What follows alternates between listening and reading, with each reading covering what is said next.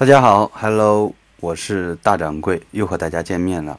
今晚的每晚一文，我们将分享黎巴嫩的三棵雪松，是保罗·科艾略写的。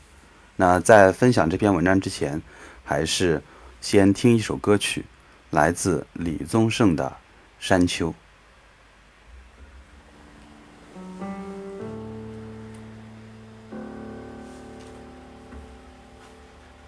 想说却还没说的还很多，咱这是因为想写成歌，让人轻轻地唱着，淡淡的记着，就算终于忘了，也值了。说不定我一生涓滴一念，侥幸汇成河，然后我俩各自一端，望着大河弯弯，终于敢放胆，嬉皮笑脸面对人生的难。也许我们从未成熟，还没能晓得，就快要老了。尽管心里活着的还是那个年轻人，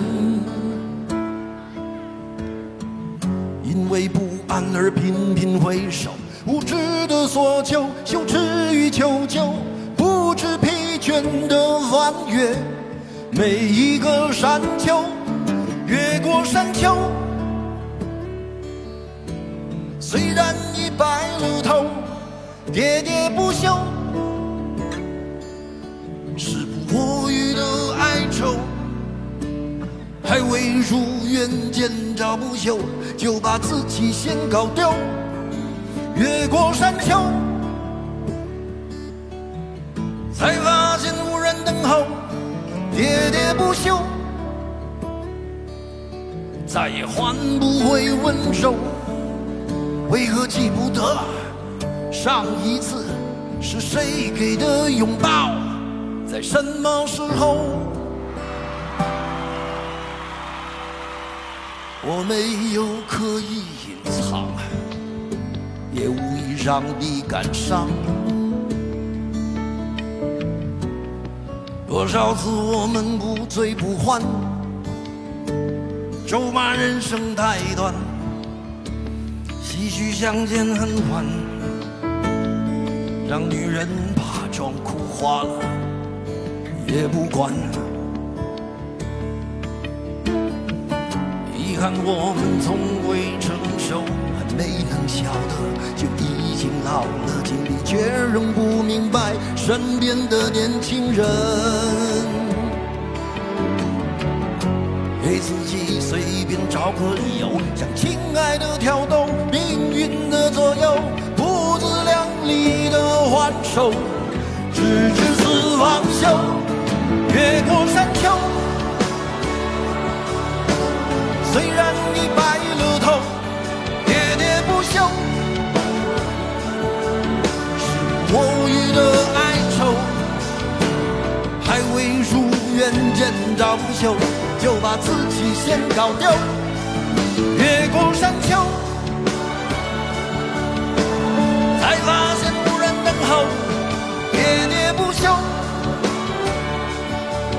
再也换不回温柔。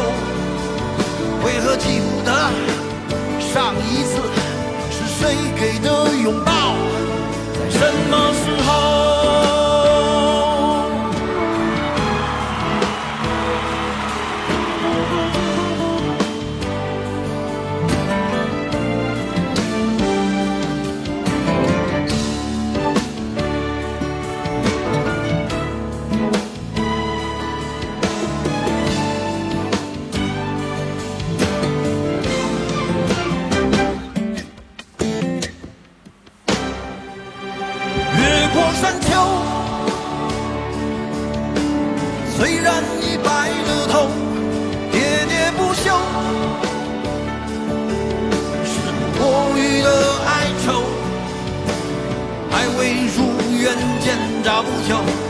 把自己先搞丢。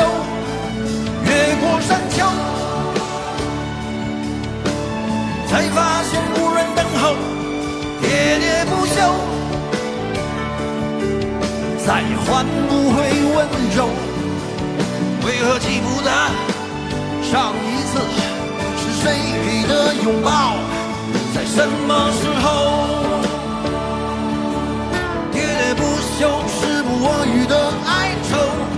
像情感的挑逗，命运的左右，不自量力的还手，直至死方休。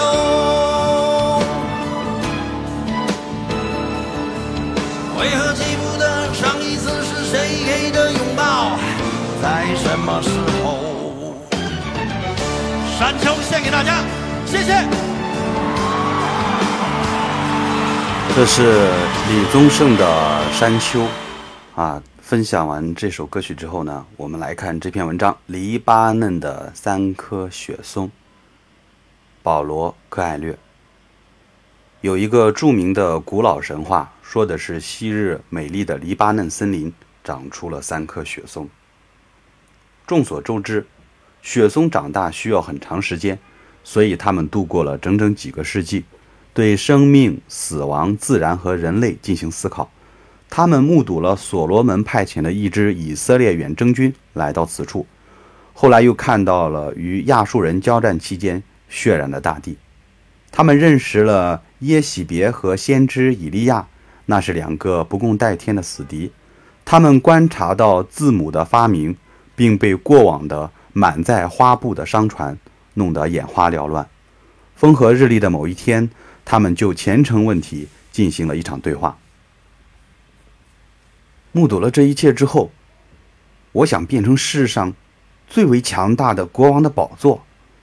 第一棵雪松说：“我愿意永远成为某种永远把恶变为善的某种东西的组成部分。”第二棵雪松说：“我希望每当人们看到我的时候，都能想到上帝。”第三棵雪松说。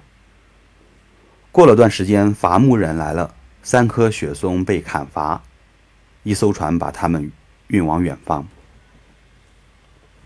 每一棵雪松都怀有一个愿望，然而现实却从不询问何为梦想。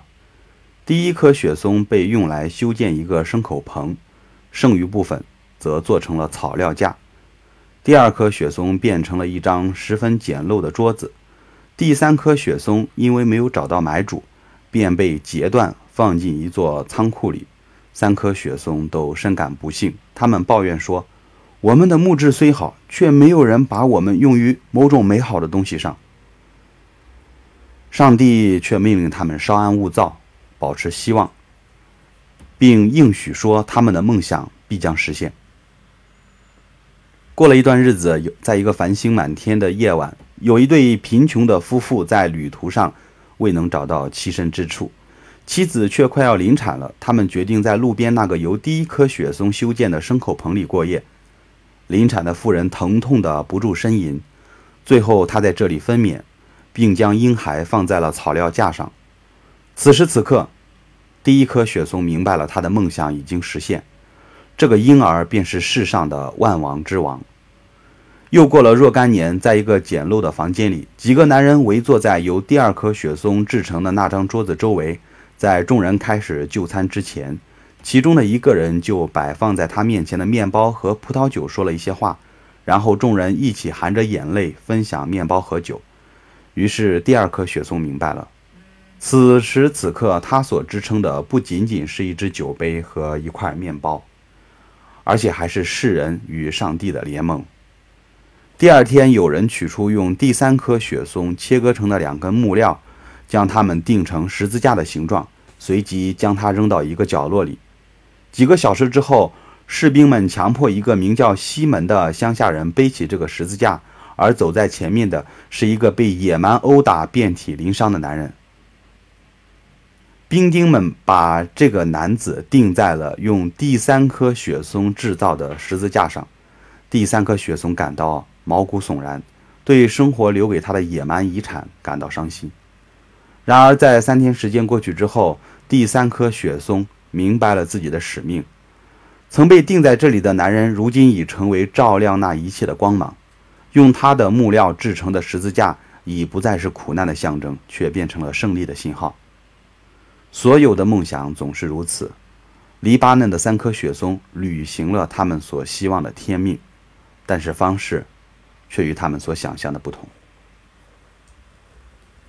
这就是保罗·科艾略的《黎巴嫩的三棵雪松》啊。我们通过这篇文章，很明显的就知道他是在说谁啊，说的是耶稣基督。